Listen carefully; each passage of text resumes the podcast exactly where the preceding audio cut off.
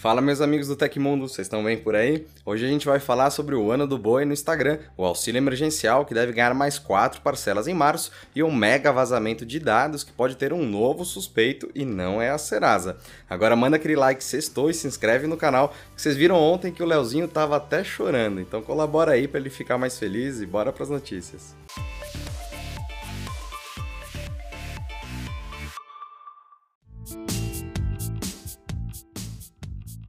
O novo mega vazamento de dados detectado na última quarta-feira, dia 10, já tem um suspeito. Especialistas em cibersegurança e peritos da Polícia Federal disseram ao portal Bastidor que os dados divulgados ilegalmente provavelmente pertenciam à maior empresa de data broker do Brasil. Resumidamente, data brokers são entidades que coletam, refinam e reúnem dados de consumidores na internet para vender informações a outras organizações privadas. Ao usar tecnologias avançadas de Big Data, conseguem processar centenas centenas de petabytes por dia. Segundo os especialistas, os dados vazados só poderiam pertencer a essa empresa, cujo nome deve ser mantido em sigilo, já que o Serasa ou as grandes empresas de telefonia não possuem tantas informações sobre pessoas e organizações. No entanto, as autoridades afirmaram ao portal que ainda não há provas que associam os arquivos vazados à entidade data broker. Vale notar que a Autoridade Nacional de Proteção de Dados informou nesta quinta-feira que buscará medidas para diminuir os danos causados pelo vazamento e que investigará o caso. A entidade é responsável por fiscalizar as normas previstas na Lei Geral de Proteção de Dados, a LGPD, garantindo a proteção de informações pessoais e segredos comerciais no país.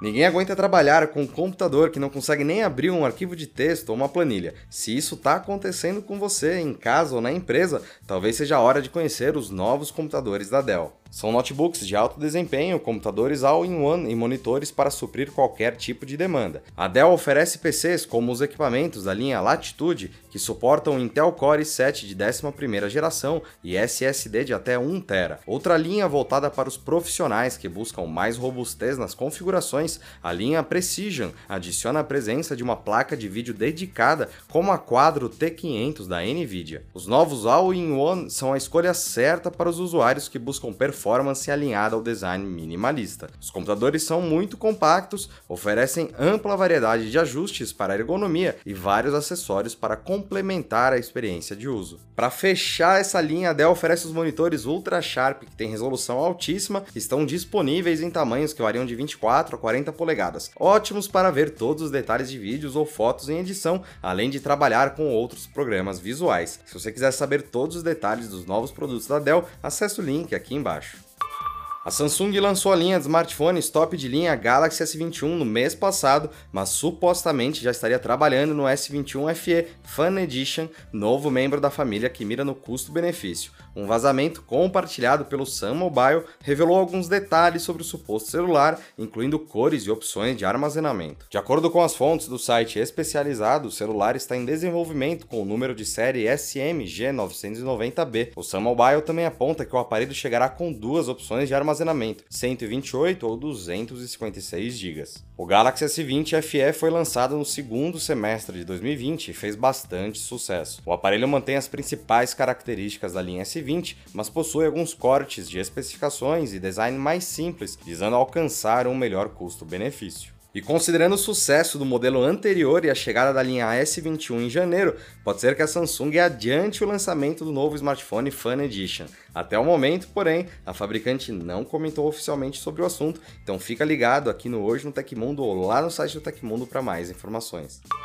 Se você entrou no Instagram esses dias, pode ter estranhado um pouco sua tela inicial. Isso porque ao lado da opção de criar um novo history, agora há um destaque com a figura de um boi. A função chamada Ano do Boi conta com um filtro de, com desenhos do animal caindo pela tela, além de figurinhas e um history destacado no aplicativo. Mas afinal, o que significa tudo isso? A iniciativa surgiu em homenagem ao Ano Novo Chinês, que se iniciou no dia 3 de fevereiro em 2021 comemora o Ano do Boi. Segundo a cultura oriental, as energias ligadas ao animal representam superação, trabalho e realizações nas ações cotidianas, em que a dedicação é fundamental para que os frutos sejam colhidos no futuro. Na astrologia, o ano do boi também é ligado ao elemento metal, que é confiante, estável e direciona movimentos internos de introspecção e manutenção. A funcionalidade permite que o usuário fique nos destaques do Instagram, basta fazer um history com um novo filtro ou adicionar figurinhas do boi. E você acha que o ano do boi vai ser bom para todo mundo? Comenta aí embaixo e só não vale cegado, hein?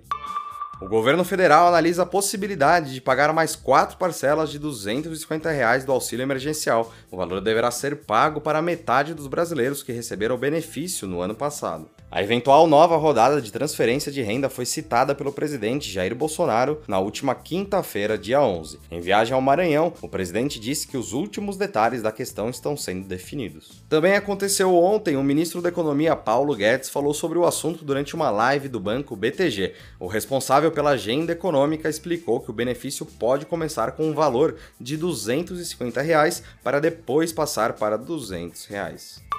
Noticiamos aqui que a CD Projekt Red, a desenvolvedora de Cyberpunk 2077, recebeu uma ameaça e pode ter sido hackeada. Agora, um grupo que afirma ter roubado os dados da empresa anunciou que conseguiu realizar a venda do código-fonte do RPG recém-lançado, do jogo de cartas Gwent e também de uma versão de The Witcher 3 ainda não lançada. A informação foi apurada pelo Kerla, grupo especializado em cibersegurança que monitora atividades ilegais de hackers na Dark Web. Os dados teriam sido colocados em leilão e em encontrado um comprador disposto a pagar 7 milhões de dólares. De acordo com os rumores, um dos acordos da venda garantia que os dados não seriam vazados para mais ninguém ou vendidos após a compra. A CD Projekt Red diz manter seu posicionamento público de não comprar arquivos possivelmente roubados. Para provar a veracidade do golpe, alguns arquivos que seriam de Gwent chegaram a ser compartilhados no fórum Exploit, mas ainda não há confirmação de que a compra aconteceu e nem de que estes arquivos sejam originais. Nesse leilão, além da prévia dos dados, era necessário fazer um depósito sinal para participar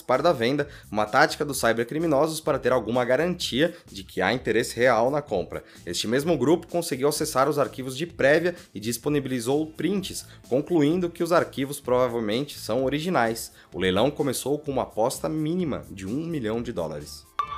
E aconteceu na história da tecnologia. Em 12 de fevereiro de 2001, a espaçonave Near Shoemaker pousou na região de Sela do asteroide 433 Zeros, tornando-se a primeira espaçonave a pousar em um asteroide. Já faz 20 anos desse feito incrível da humanidade.